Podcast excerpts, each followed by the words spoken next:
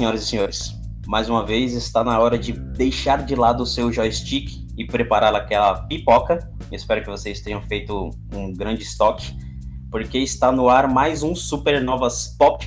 Hoje continuando a nossa análise, nossa saga aí pela série da HBO, The Last of Us.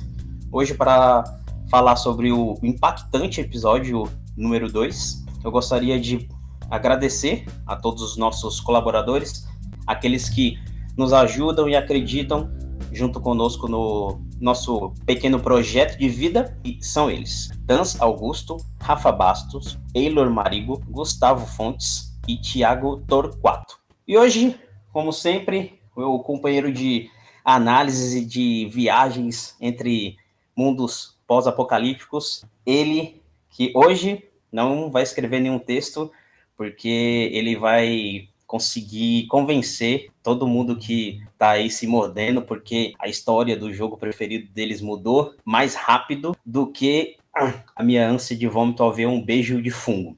E aí, Jonah, como é que tá? Então, vamos aí falar sobre esse impactante episódio, o segundo episódio da série de The Last of Us da HBO e o nosso terceiro episódio dessa série que a gente tá fazendo. A gente tem um episódio já sobre o primeiro episódio e a gente tem também um episódio especial que é o nosso expectativas aí da série, em que a gente fala também sobre as adaptações de videogames ao longo do tempo, das décadas e dos anos. E antes de começar, eu queria mandar um abraço especial aí para um amigo, o Julius Victorius, que o Zep disse que ele tem nome de general, que é um dos mais novos, um dos nossos mais novos inscritos aí, dos nossos patronos do Supernovas, do Supernovas Pop. Então, Julius Victorius, você que tem nome de general, muitíssimo obrigado aí pela inscrição, por se tornar patrono e esperamos que você continue conosco. E antes de começarmos o nosso papo sobre o episódio, eu tenho que dar dois é, recadinhos. Primeiro é, nós ainda vamos continuar com o segmento de jogos, porque o Supernovas Show ele deu uma, uma parada, o famoso hiato, como o pessoal gosta de chamar. Uma outra que, apesar de eu ter colocado na descrição do episódio passado, gostaria de falar para que é, as pessoas que clicaram no episódio, que estão aqui nos ouvindo, muito obrigado mas também que elas não sejam pegas de surpresa, porque não tem como a gente falar sobre o episódio sem entregar os spoilers. Então, antes de você continuar, se você assistiu o episódio, seja muito bem-vindo, vamos nessa. Mas se você ainda não assistiu, recomendo fortemente que você pause o programa, vai lá assistir, depois volta aqui para acompanhar nossa análise, nossas breves considerações. Vamos lá. Cara, o episódio ele já começa tão forte quanto o primeiro, e foi uma coisa já que me agradou bastante. Como a gente tinha essa informação já dada bem no início do primeiro episódio, né, que o surto tava, na verdade o surto não, não era tão tão conhecido assim, mas que a, a confusão tinha começado em Jacarta e, e agora a gente vê realmente o que aconteceu dali e é muito bom a série estar tá fazendo isso, se baseando em, em informações verdadeiras, informações científicas porque ela passa uma mensagem para o telespectador muito forte, principalmente, como já citado nos programas anteriores pelo Jonah, que isso é um grande espelho do que a gente já viveu né, nesses últimos dois anos, e ainda é muito recente. Então, quando a gente vê algo que, para nossa sorte, se assemelha só um pouco, como a sua maioria ainda é ficção, a gente tende a se aproximar mais da história. Então, quando você vê aquela senhorinha que ela é chamada pelos militares, ela já vai com medo, né? Ah, eu cometi algum crime, eu vou ser presa. E aí eles querem apenas que ela investigue um corpo que eles colocaram de quarentena, de observação. Mas aí logo mais a gente descobre o motivo disso quando ela faz aquele pequeno corte. E aí eu vou até deixar isso aqui, se, se o Jonah entendeu isso também, porque eu li esse, esse comentário, mas eu não concordo.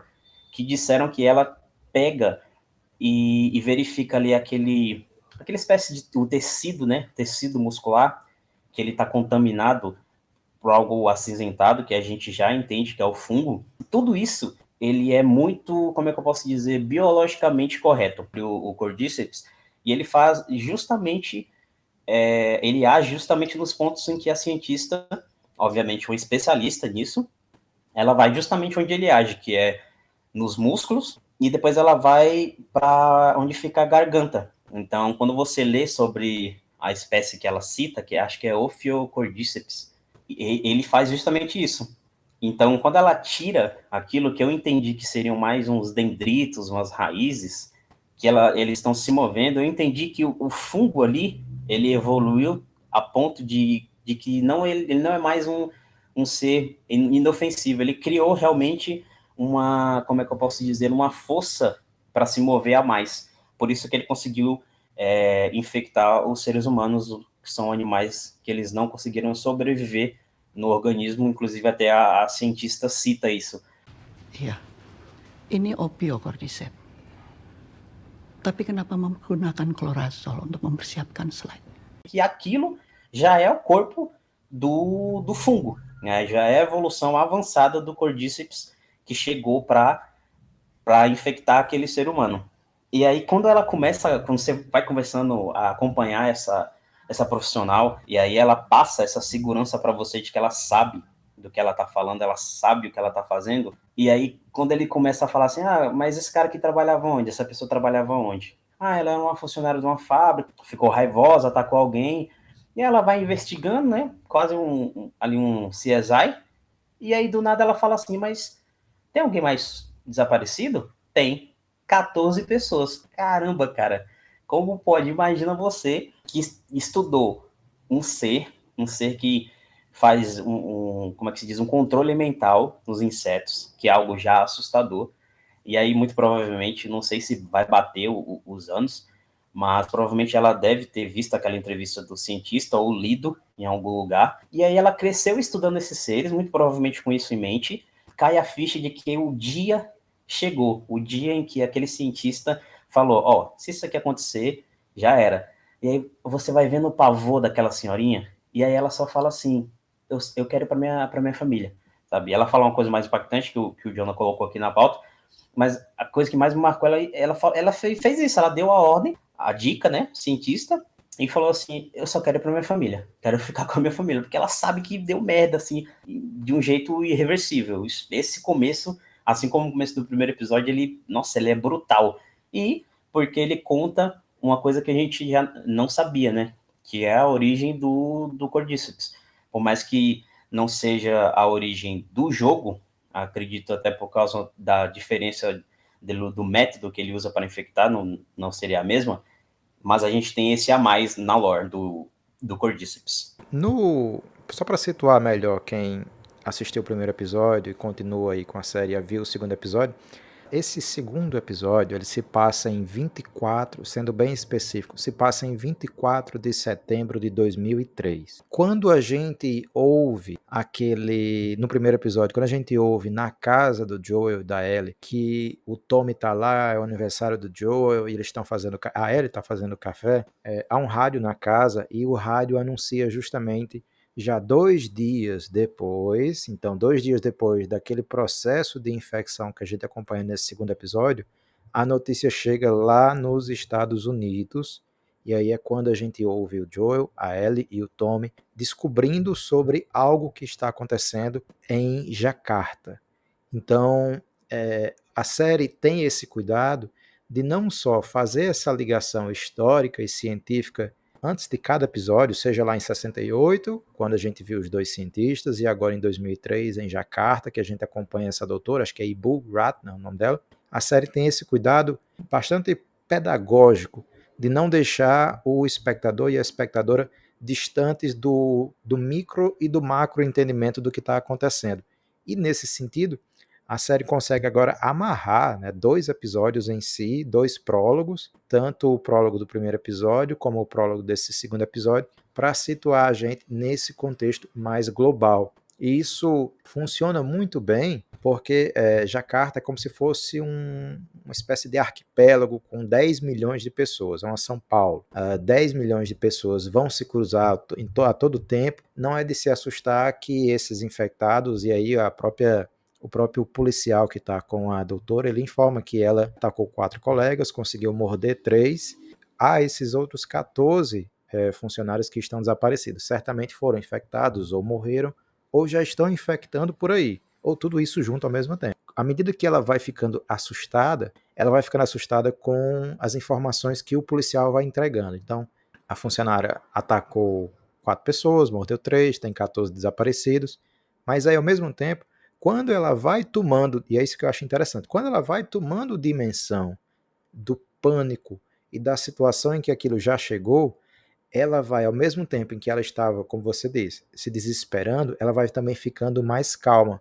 E por que, que eu digo que ela vai ficando mais calma? Porque ela vai entendendo que aquela situação provavelmente não vai ser resolvida, chegou ao fim, porque ela já sabe a potência destruidora e viralizadora daquilo ali, então ela vai tomando consciência que acabou. É quando ela diz, né, que ela só quer ficar agora com a família, e o policial que está com ela, acompanhando ela, que é o que vai buscá-la, que é o que fica com ela lá na, no centro de, de, pesquisa e que volta com ela para casa dela, pergunta o que deve ser feito. E aí é quando vem a, uma das frases mais bombásticas. Por isso que esses prólogos estão tão bons, inclusive. Ela diz simplesmente que preciso bombardear tudo. Quando ela diz tudo, é bombardear todo mundo, ou seja, extinguir já a carta do mapa, extinguir uma cidade, 10 milhões de pessoas do mapa. E o mais interessante disso tudo é que a solução mais desesperadora vem justamente de uma cientista, depois que ela já argumenta anteriormente dizendo que não tem remédio e não tem vacina para isso aí.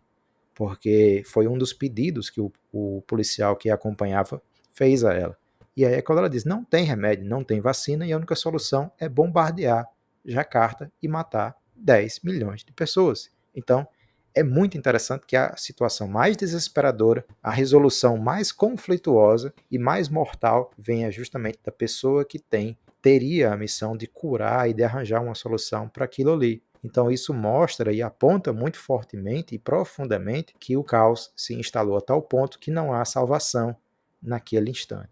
E isso é uma coisa que, que me pegou bastante, porque quando eu estava ainda na faculdade, eu estudei a parte de ética na biologia e tem um, uma parte lá que ela entra muito em conflito, de, ela entra muito em conflito com outros, outros tópicos, né, que nós devemos manter a vida acima de, de tudo, acima de qualquer coisa, tem que preservar a vida, tem que salvar a vida. E nesse caso, preservar a vida significa em algum momento você ter que exterminar vidas. E aí quando ela fala isso, você, você entende, cara, ela tá, ela vai extinguir a cidade onde ela mora, inclusive ela mesma e os, os parentes dela, para que o mundo possa ter alguma chance. Porque ela, ela entende a magnitude daquilo. Então ela fala assim: eu preciso salvar, tentar salvar o, o restante do planeta, as outras vidas. E para isso, algumas pessoas vão ter que ser exterminadas, porque não dá para arriscar. Então isso é muito pesado. Então, o que a gente tira desses dois prólogos é: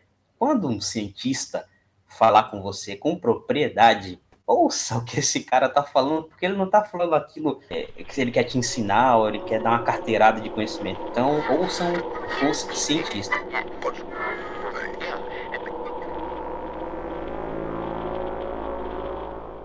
E aí, passando já esse, esse prólogo, né? A gente já volta para os tempos atuais, estou fazendo aspas aqui com, com os dedos. E aí a gente está com a, com a Tess, com o Joel, com a Ellie. E aí a ele é mostrada naquela posição fetal, que essa daí eu vou deixar pro, pro Jonathan, que ele trouxe uma explicação bem, bem bacana. Só que, quando ela acorda, tem aquele paralelo do que a gente discutiu no episódio anterior. E até o Jonathan falou assim, a frase do, dos vagalumes aparece para o Joel completa e para Ellie incompleta. E aí eu até apresentei a minha, o meu entendimento sobre isso, de que realmente a frase aparece incompleta para Ellie, porque ela é a luz né? E aí, nesse caso, tá lá o Joel e a Tesla no, no escuro e a Ellie iluminada de novo pelos raios do sol. Né? Então, tipo, fica meio que escrachado já o que, que a, a série quer apresentar e quer que a gente entenda desse personagem. Uma coisa que eu acho muito interessante é porque, como foi mostrado no episódio anterior, aparece uma criança infectada para mostrar para a gente como que ficou o, o, mundo e como que a desesperança ela tá assim no seu nível máximo só que o Joe joga essa criança incinera como se fosse nada. E aí eu tinha falado que a criança significa sempre. Sempre não, né? Mas é. Às vezes as obras usam as crianças para ser como uma esperança e como uma chance de um futuro novo. E aí aqui, novamente, uma criança, que é a Ellie, só que imune ao fungo. Agora a gente sabe que ela é imune ao Cordyceps. Então ela mais uma vez tem essa esse peso nas costas, por mais que ela ainda não sinta, que ela não saiba o, o valor que a vida dela tem, de carregar a esperança de uma humanidade. E o Joel tá, como sempre, amargurado, não pensa mais em nada, por isso que ele tá ali naquele canto escuro. Só que a Tess, ela é muito diferente dele. Ela ainda acredita. Tanto é que quando eles se levantam, a primeira que vai da escuridão para a luz ao encontro da, da Ellie é justamente a Tess, porque ela tem esse paralelo com o Joel, né? Ela não acredita, ele não acredita, mas ela acredita. Então eu achei muito, muito, como é que se diz, muito bonito, muito poético para a história do jogo, essa direção e esse jogo, né? Que a, posso dizer que a, que a direção montou para a gente entender o significado, a importância que a Ellie tem e já começar a gente, como, se, como se diz, começar a guiar a gente com a Tess já que a gente sabe que nesse episódio ele termina com aquele soco no estômago, né? É muito interessante, logo no início, no fim desse prólogo, quando a gente tem agora, digamos, a visualização do tempo presente da série, né, que a gente volta ao controle, entre aspas, dos três personagens principais do episódio, a Ellie, o Joel é, e a Tess, que como você disse. É, e aí, pegando um gancho, inclusive, da sua fala, que é quando você fala que na faculdade você entendeu que a função, acho que, dos cientistas é preservar a vida, uma coisa assim que você falou.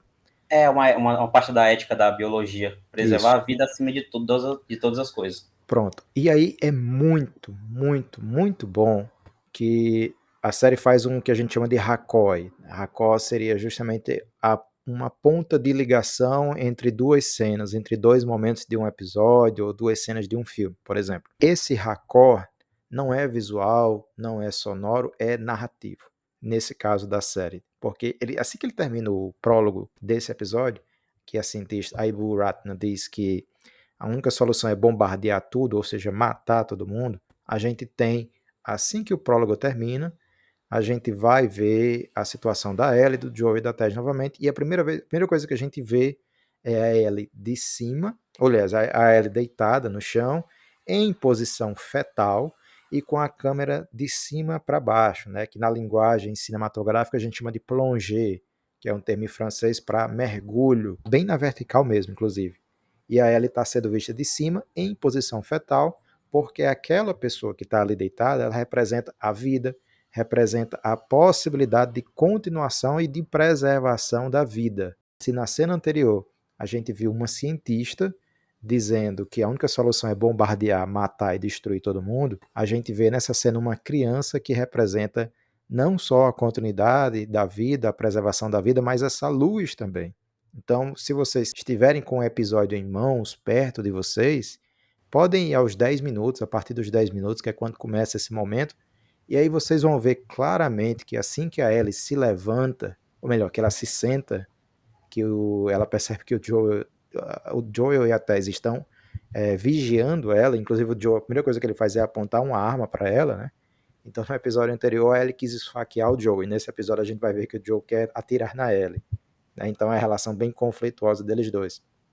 Mas aí, quando a gente vê Agora, um plano mais afastado, que a gente vê os três num plano só, a gente vai ver claramente, agora visualmente, aquilo que o episódio colocou apenas através de pichações, que é essa coisa de quando você estiver na escuridão, busque a luz. Nessa cena em específico, quando a Ellie se senta e eles começam a dialogar os três, a gente vai ver a Ellie banhada numa luz, a luz amarela, a luz esverdeada, é, até porque o teto está quebrado, e a gente vê o Joe até mais ao lado, num espaço mais escurecido, porque eles, ele e ela são pessoas mais escurecidas, que passaram por momentos mais tenebrosos na vida deles dois, né? Então eles estão há 20 anos aí dentro desse processo de extermínio da vida, não só porque eles se tornaram pessoas que passaram a exterminar vidas. E aí esse episódio inclusive faz diálogos com isso. Há diálogos sobre isso, né? A Ellie fala com Joel sobre a quantidade de infectados que ele já matou, que ele já exterminou, mas também porque é o extermínio da vida como um todo, pelo fungo, pelo Cordyceps.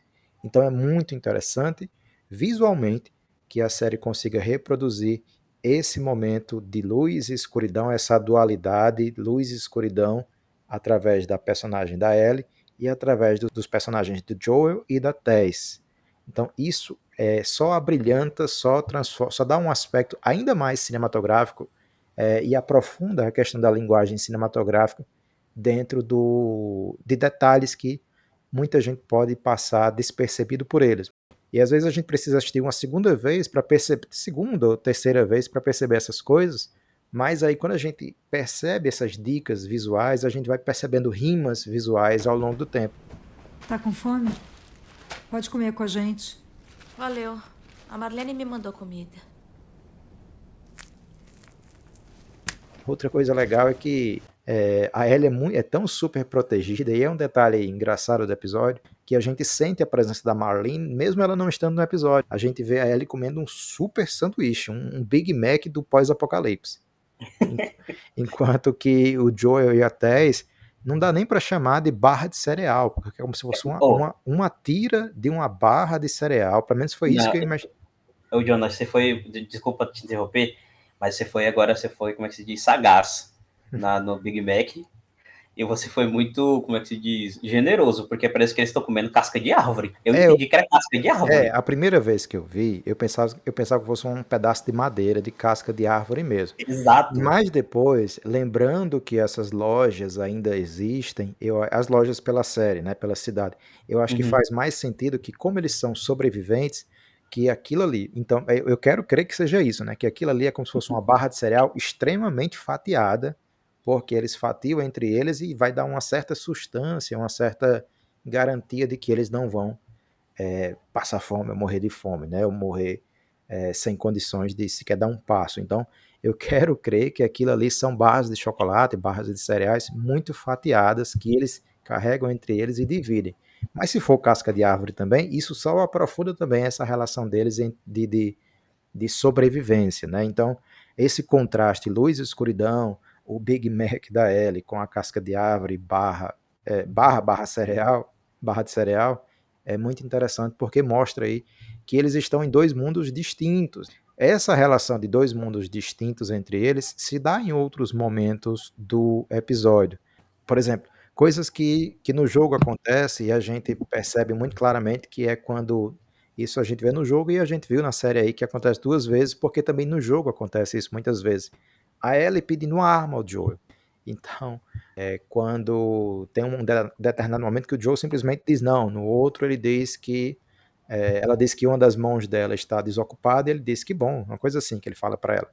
Então, é, esses momentos eles vêm diretamente do jogo, assim como, por exemplo, quando a Tess precisa escalar um determinado espaço e ela não consegue alcançar e ela literalmente pede uma mãozinha ao Joel, que isso acontece muito no jogo de você ser âncora para alguém poder subir, seja ele ou aí no caso a Tess, em um outro espaço. Então esse, esse episódio, inclusive, ele tem muito do jogo. É engraçado que assim, você falou da, da Ellie como é, preservação da vida, né? Para trazer de novo a, a vida como ela é, era antes do, do que aconteceu. E aí é engraçado que ela tá nessa luz, mas ela tá em volta de, de plantas, né? E as plantas elas não estão feias, né? estão aquele verde, aquele verde vivo iluminado pelo sol. Então a gente já vê que ela com essa com essa missão que ela tem, ela tá num mundo em que a cada esquina ele você vai encontrar morte, mas aonde você olhar, você também vai encontrar vida. Ele está envolto em vida também. Isso é, é, nossa, realmente, essa, essa primeira cena ela é de quebrar tudo. E aí a gente tem a prime uma das primeiras diferenças do, do jogo, quando eles saem, aquela, aquele primeiro cenário que a gente havia visto no jogo e que é, é uma parte que se passa à noite, né, que é o prédio tombado, ele tá de dia, né, essa é uma, uma grande mudança do, do jogo. Só amanhece quando a gente chega lá naquele prédio com a, com a abóbada, mas aí a gente consegue ver esse prédio tombado e, e, eles não vão por ele, porque no jogo a gente vai por entre esse prédio, por dentro desse prédio para atravessar até o, até o outro lado. Isso é uma coisa que eu fiquei na, na dúvida. Eles passam por dentro desse prédio? Não, né? Eles vão para um outro caminho, correto? Ou eu estou enganado? É, é o que dá a entender, né? Que eles, eles é... pegam um atalho. Até porque, a, até porque tem uma, uma certa lógica né, nessa decisão de fazer com que eles não vão por ali. Porque duas coisas é, a gente já sabe que representam os, os inimigos, as inimizades que eles podem ter. Primeiro são os infectados, e segundo é, a princípio, a Fedra, né? Porque a gente ainda não viu outros tipos de inimizades, inimigos que eles vão encontrar. Mas por enquanto é a Fedra, é aquela organização, e os infectados. Então faz muito sentido que eles não vão logo por ali, porque se eles vão, eles vão ter que enfrentar algo, porque seria muito difícil fazê-los entrar por aquele prédio, atravessar o prédio sem que enfrentassem nada. Então, ao menos um clima de suspense teria que haver. E aí, para não gastar, uma das grandes surpresas do episódio, que é a apresentação dos infectados, que a gente vai falar ainda, então eles optam por, na série, encurtar esse caminho para dinamizar, inclusive, o episódio, tirar, inclusive, esse aspecto de gameplay, de jogabilidade, e trazer esse aspecto de narrativa para dentro desse contexto, até porque a gente passa a conhecer melhor tanto a Ellie como a relação que ela tem com o Joel e com a Tess. Como você foi mordida? Sabe o shopping na zona de quarentena? O que foi fechado e lacrado e que ninguém devia entrar? Nunca? Esse? Não importa, eu entrei lá. Eu queria ver como era. Pouco tempo depois disso aí, a Ellie e a Tess estão conversando. Na verdade, é a Tess que puxa assunto com a Ellie. E a Tess pergunta, na conversa elas vão falando, e a Tess pergunta, descobre que ela foi ao shopping, por exemplo. E aí, essa questão do shopping, para quem já jogou o jogo, sabe que essa questão do shopping faz parte do DLC Left Behind. E a gente sabe que uma personagem que é importante a essa micro história paralela, ela vai estar na série porque os trailers já mostraram essa personagem, já mostraram ela interagindo também com outros personagens, especificamente uma delas. Porque nesse momento do diálogo com a Tess, a Ellie mente. A Ellie conta uma mentira. Né? Então, quem. A, a Thais faz, se não me engano, três perguntas, uma coisa assim. E dessas três perguntas, duas, três perguntas, uma das respostas da Ellie é uma mentira. Então, isso aí está sendo guardado. Isso vai nos contar um pouco mais da relação da Ellie com outros personagens. E aí, quando, quando eles já começam a, a se preparar para sair, né? Para seguir a, a, jornada até o grupo do, dos vagalumes, que a Marlene incumbiu eles de levarem a, a Ellie, é, a gente tem a primeira grande resposta da, da série, que já havia sido revelado que não teriam o, os, os esporos, né, que são a, a forma de infecção e a forma que o, o fungo achou de cobrir uma, uma grande área. E aí é engraçado que essa explicação de que os infectados eles estão ligados e existe esse, essas espécies de raiz, esses braços, essas ramificações do, dos fungos, que se espalham simplesmente pelo solo, pela terra. Então, pô, eles estão quase em todo lugar. E se você, caso pise em um uma dessas espécies de raízes, todos os infectados ligados a ela vão ouvir, e aí quando um se move para aquela direção, todos os outros vêm atrás dele. São muitos. Na última vez que a gente veio, estavam todos dentro dos prédios. Deve ter passado muita gente procurando a zona de quarentena. Entraram procurando abrigo. É assim que conquistam cada vez mais a cidade, pouco a pouco, ano após ano.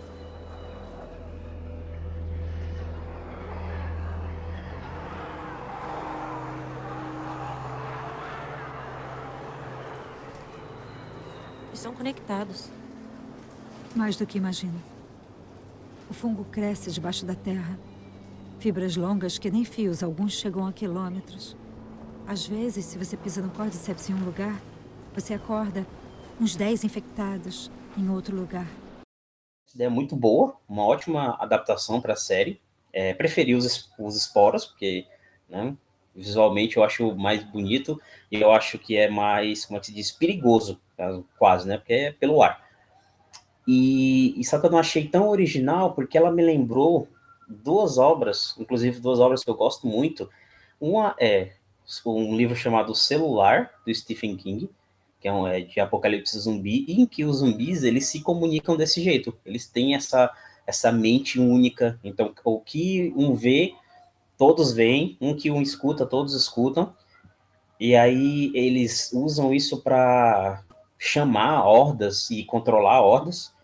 E um, um filme clássico, um, que o Jonah certamente conhece, que é Invasores de Corpos, que The tem Body Snatchers. clássico e que a, a forma de infecção e a forma de, de, quando um vê, ele já grita e todo mundo já sabe onde, onde que está aquele que não está infectado, por isso que eu lembrei desse, desse, desse filme, porque eles se reconhecem, né?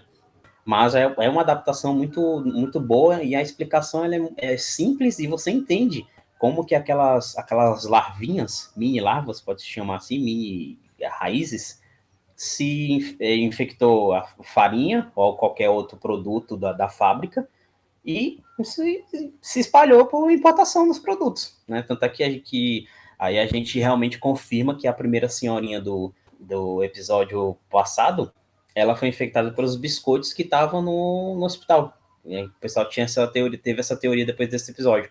Então já está praticamente certo que foi isso.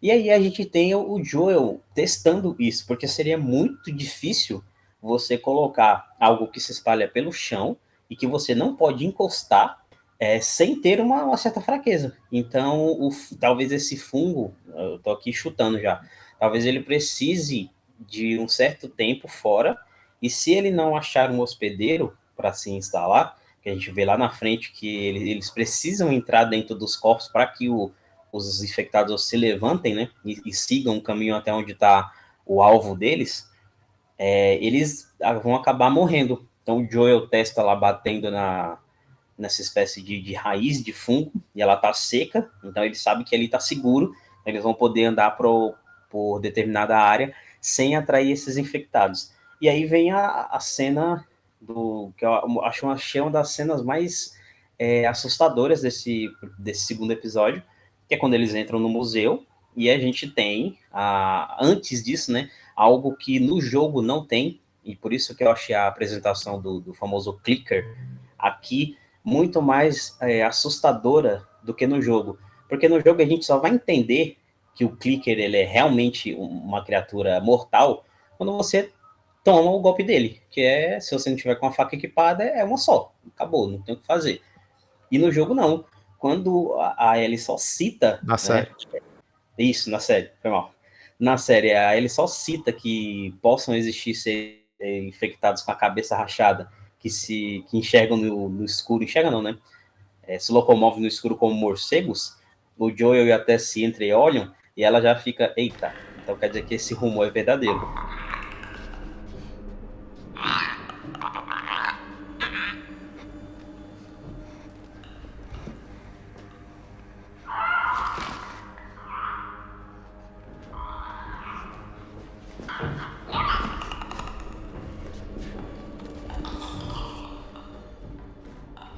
E aí a gente já sabe que o clique é muito perigoso, mas a série precisa passar isso para o telespectador. Então, quando ele, eles veem o corpo e, e, eles já sabem né, que aquilo pode ser, pode ser não, é uma obra de um, de um instalador, a Tess até fala, não, mas a porta estava aberta, ele pode ter vindo de fora, tentado escapar, acho que eles não, não estão aqui. E quando eles sobem, que a gente vê só a silhueta do bicho, é, é, de uma tensão, de uma tensão que ela, é, ela funciona melhor do que no jogo, porque no, no jogo você só tá com medo de que dá game over, né? Mas aí você começa a ouvir aqueles estalos que eles fazem com os dentes e a movimentação tá perfeita, cara.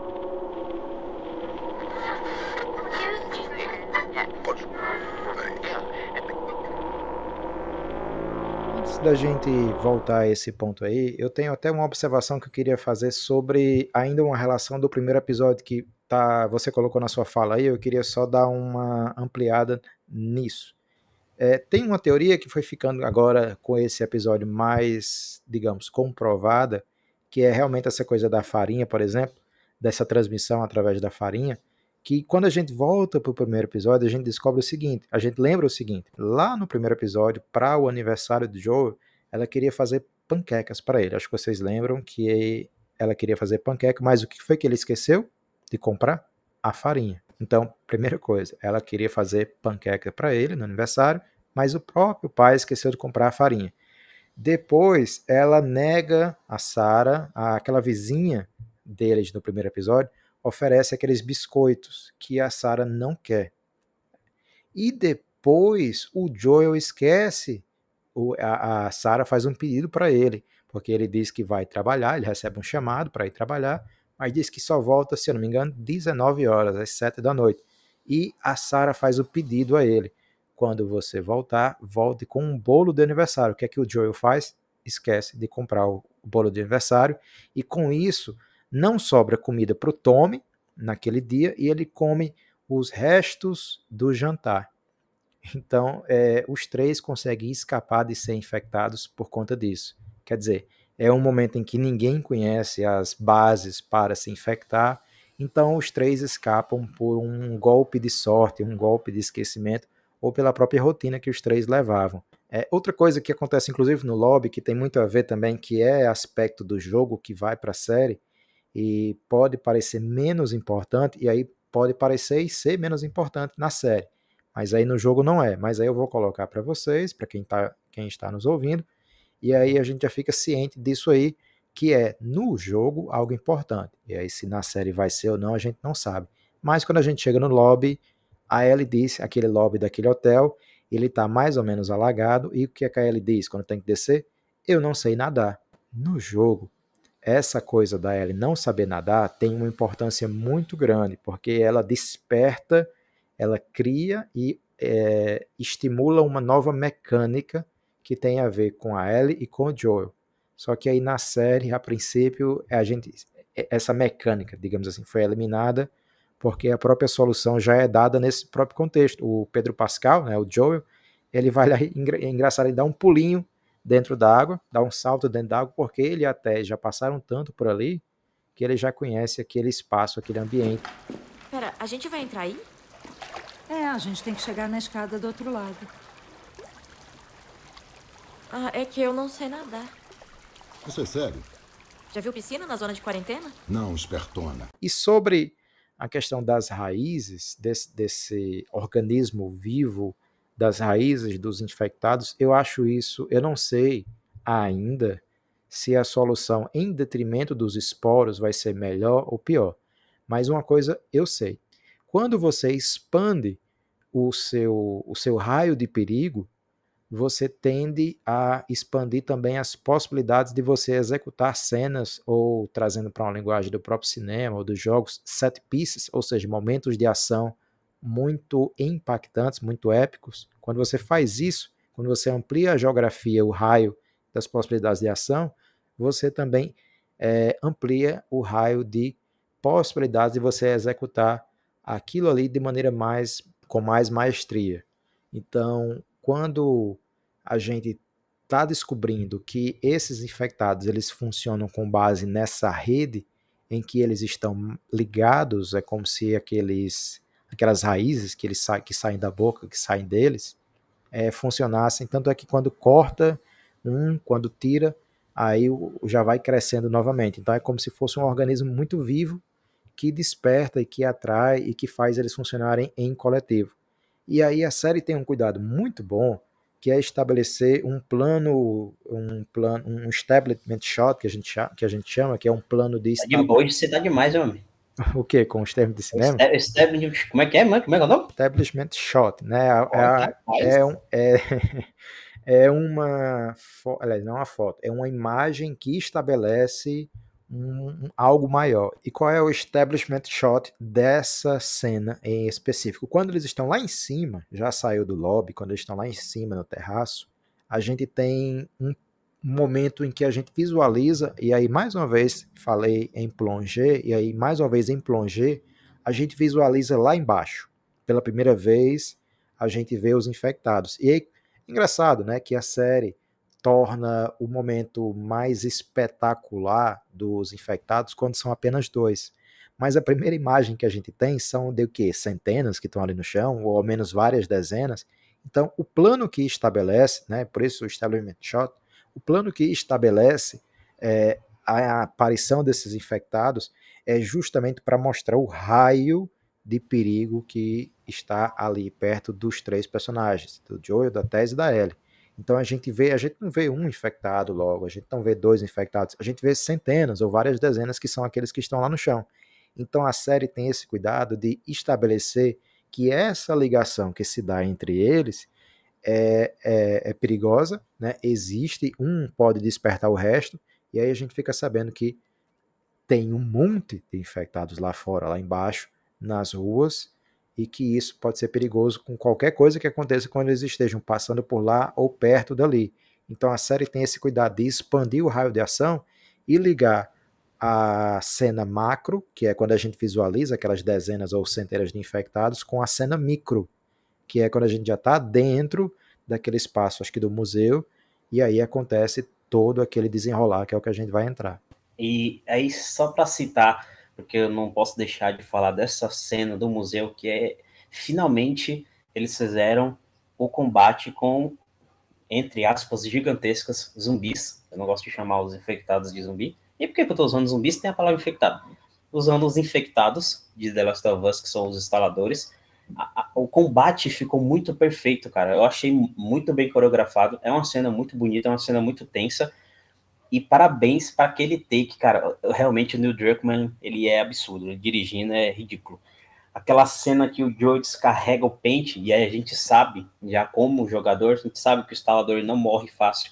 Justamente porque para acertar o cérebro dele tem que quebrar aquela car carapaça de, de cogumelo e aí o Joel tá recarregando e ele se encosta assim, e eles têm aquele cuidado de segurar a lanterna com, com o ombro, né?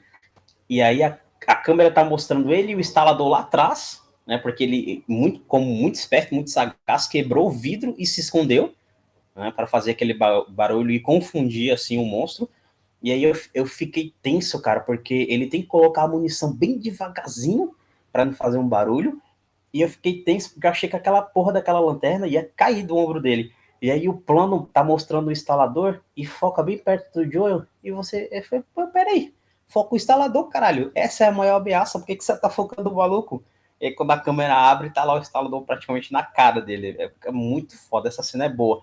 E aí essa cena ela tem outra divergência com o jogo, que eu também julgo muito melhor, muito bem, é, muito melhor dirigido do que no game, porque no game a gente vê a Tess sendo atacada pelo instalador.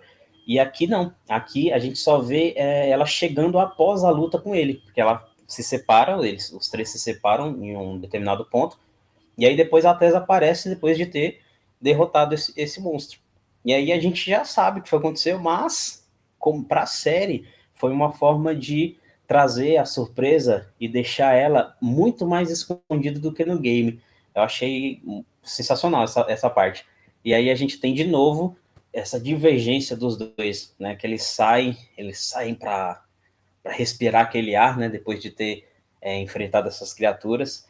É, e a Tess vai fazer aquele aquela espécie de como é que se diz? Curativo. Acho que é um curativo no pé, não sei se ela machucou o pé. E aí ela fica brava com o Joe porque ela, ela quer que ele acredite agora ainda mais na Ellie, porque a gente ainda não sabe, mas ela tá condenada, né? Então ela quer que ela, ela fica até brava, ela briga com ele, ela dá uma bronca nele. Fala, cara, por que, que você é tão turrão desse jeito? Acredita que essa, essa, essa garotinha aqui é a nossa esperança. E aí tem aquele plano que é praticamente Ctrl-C, Ctrl-V do, do jogo, e é, e é, lindíssimo. E mais uma vez a gente vê o, o Joel tendo mais uma fissura nessa casca grossa que ele construiu nesse, nesse tempo pandêmico, nesse tempo de luto quase que eterno, né? Quase, quase não, um luto eterno pela filha dele. Mais uma fissura foi feita e é, não só nessa parte, mas com no diálogo que ele tem com a Ellie, que ele tenta se aproximar dela de alguma de alguma maneira. E eu não sei, tá me falando na memória agora, não sei se o take que ah é antes, agora eu lembrei. O take que passa e mostra a girafa antes, né? E aí quem jogou o game sabe que isso é muito importante, esse animal é muito importante, é, que mostra esse, esse bicho de pelúcia tomado ali por poeira, por, por bota, só, só o bagaço, mas ainda assim é um animal de pelúcia. Então, essa cena do, do museu e a cena final, que agora a gente vai entrar já para falar, é excepcional. Pra onde a Marlene falou que ia te levar? Ellie? Uh, eu não sei, oeste. Só oeste. Merda, tá bom, calma. Olha só, um deles deve ter um mapa, não é? Não é? Joel, me ajuda aqui. Não! Tess! Acabou! Nós vamos pra casa! Lá não é a minha casa! Chegando aí no nosso final do episódio, que é realmente impactante e tem mais uma profunda mudança em relação ao jogo, que eu acho que é uma mudança muito bem-vinda. É, a série tem feito muito isso de fazer a cópia idêntica de certos aspectos da narrativa e principalmente de cenários do jogo, de diálogos do jogo, mas em momentos chave, o Craig Mazin e o próprio Neil Druckmann, porque isso passa pelos dois, eles têm optado por criar é, desvios, criar bifurcações para em prol da narrativa de, da série, que é uma outra mídia, é, entregar outras coisas. E essas coisas, até então, para mim, têm sido muito bem-vindas, essas decisões que eles têm feito. Eu, sou, eu serei sempre um defensor de que, se eles quisessem fazer 100% diferente, eles poderiam fazer, porque é uma outra mídia. Então, não necessariamente precisa ser adaptado do mesmo jeito, porque a gente já discutiu isso no episódio anterior, aliás, no primeiro episódio que a gente fez dessa série, que é discutindo justamente essa questão das adaptações dos jogos para o cinema, que toda vez que se tentou fazer algo muito literal, se fracassou, não obteve sucesso ou, enfim, afundaram as franquias ou futuras franquias. E aí eu gosto muito desse, do fato de que a produção da série tem utilizado o jogo ao bel prazer até onde quer. Tem usado bem. Vou passar um caminhão aqui. Então eu gosto muito do fato de que a série tem se utilizado do jogo para fazer espelhar cenas, espelhar diálogos, espelhar certos momentos chave do jogo mas que eles criam também alternativas para que, até mesmo para quem joga, não vai esperando que, e que já sabe o que vai acontecer, porque esse episódio deixa muito claro que o que acontece nele, nesse final, é diferente do jogo. No jogo, a gente vê que aquele espaço ali são invad é invadido pelos agentes da Fedra.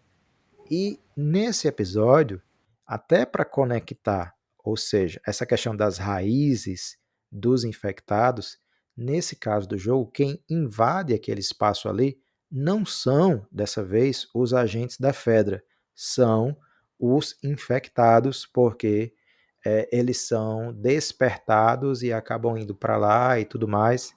E isso é uma grande diferença em relação ao jogo. E também o final desse. O desfecho desse episódio também é muito diferente do jogo. Porque no jogo, a gente precisa subir, aí a gente vai enfrentar os agentes da Fedra e a gente vai atravessar os prédios. E aí não, nesse caso desse episódio, eles escapam sem precisar subir as escadas, eles escapam por trás daquele espaço, hum, graças também, aí sim, nesse caso é graças a Tess, no jogo a Tess fica para enfrentar os agentes e acaba eliminando alguns, né? Quando você, você com no controle do personagem do Joel no jogo, você até desce de volta e pode ver se tem alguma coisa para coletar. Uh, a Ellie comenta: Nossa, ela matou tantos, né? Ela matou vários. E nesse episódio, não, a gente tem outro desfecho e essa volta nem é possível. Você vê que o Joel se despede da, da Tess da maneira mais brusca. É, nem parece que a série, inclusive, criou lá no primeiro episódio um foco um relance de uma relação deles dois quando ela se deita na cama com ele. E aí bem, é uma despedida bem Joel mesmo, inclusive, bem seguindo o padrão Joel de ser. Uma coisa mais bruta, mais visceral, sem tanto apego humano e afeto humano. Então, se ele não tem apego a Tess, né, imagina o apego que ele vai ter a Ellie. Então, isso é que vai ser o legal da série, porque agora depende deles dois, daqui para frente, de certa forma. E aí o desfecho desse episódio se dá justamente graças a Tess, mas com uma mudança grandiosa em relação ao final, porque a Tess não fica para enfrentar ninguém.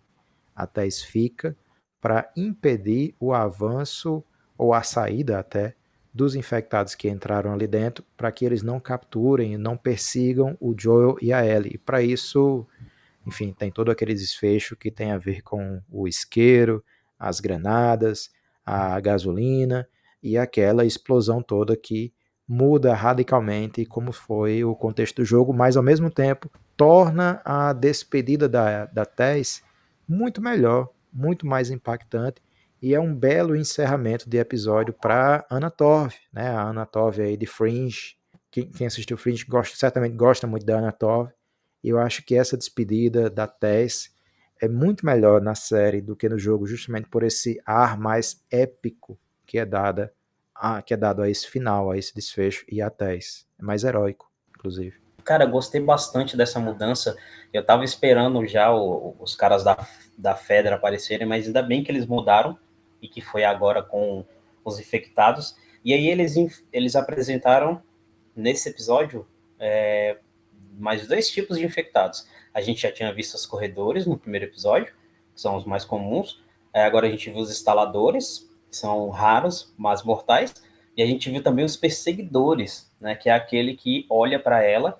E aí tem, tem uma, uma coisa interessante, que é uma coisa meio quase Guerra Mundial Z, que agora eles se, como é que se diz? Eles se reconhecem, né? Então eles sabem quando outra pessoa está infectada.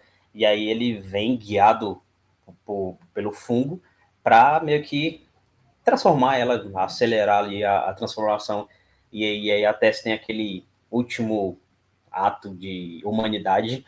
Então ela não se transformou, ela antes de, de finalizar ali a transformação, provavelmente ela pegou fogo. E aí, quando o episódio acaba, e a Ellie tá, cara, que, que plano bonito, né? Primeiro a Ellie tá, tá olhando ali para a explosão, aí depois ela se vira e fica um tempo ainda olhando para onde ela tem que seguir atrás do Joel antes do, da tela preta co cobrir ali o episódio encerrar de vez. Então a série, depois desse segundo episódio, ela é, expandiu ainda mais o campo das teorias que a gente pode é, criar para os momentos que a gente acha que vai ser no jogo e que vai ser diferente, principalmente quando surgirem os dois personagens que esse é o episódio que eu estou mais esperando, que é o Henry e o Sam. Curioso para saber e tô no hype, tô no hype. A série segue no saldo positivo. Pois é, a série com esse segundo episódio mostra que vai usar o jogo quando quiser, mas vai fazer também e trazer também é, impactantes diferenças, impactantes mudanças, desde que seja em prol da série do suspense, do drama, da ação, do terror, de certa forma. E os próximos episódios, o próximo episódio ao menos, né, promete, promete, não sei se vai ser isso, mas o próximo episódio promete agora da gente ter finalmente essa relação Joel e Ellie que a gente ainda não conseguiu ter, porque até estava aí desde então com o Joel. Então agora sobra para o Joel e a Ellie segurarem aí a barra e a relação e os conflitos entre eles, claro, sabendo que outras pessoas vêm aí, outros personagens muito, muito importantes e impactantes à narrativa estão vindo aí. Então, até semana que vem, quando a gente vai cobrir o terceiro episódio da série de The Last of Us. E é isso, por hoje é só. Valeu, falou, tchau, até mais. Obrigado pela audiência, até mais.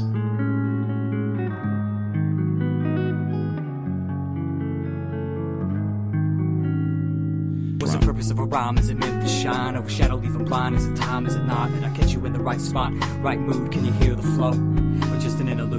To the next beat break, I'd hate to think so. I can make this grow, make this build. Fill a void of the agitated, non-relative mind state annoyed, deployed through a speaker. I'm a creature, not a monster, but I'm still gonna haunt you. And I want you to pay attention to all words spoken. Anything less than my style, you've broken. It tumbles, it rolls, this chaos under control. My cosmos, my soul, my heart, my finish, my start. Understand the art, anything less, yo, I rip it apart.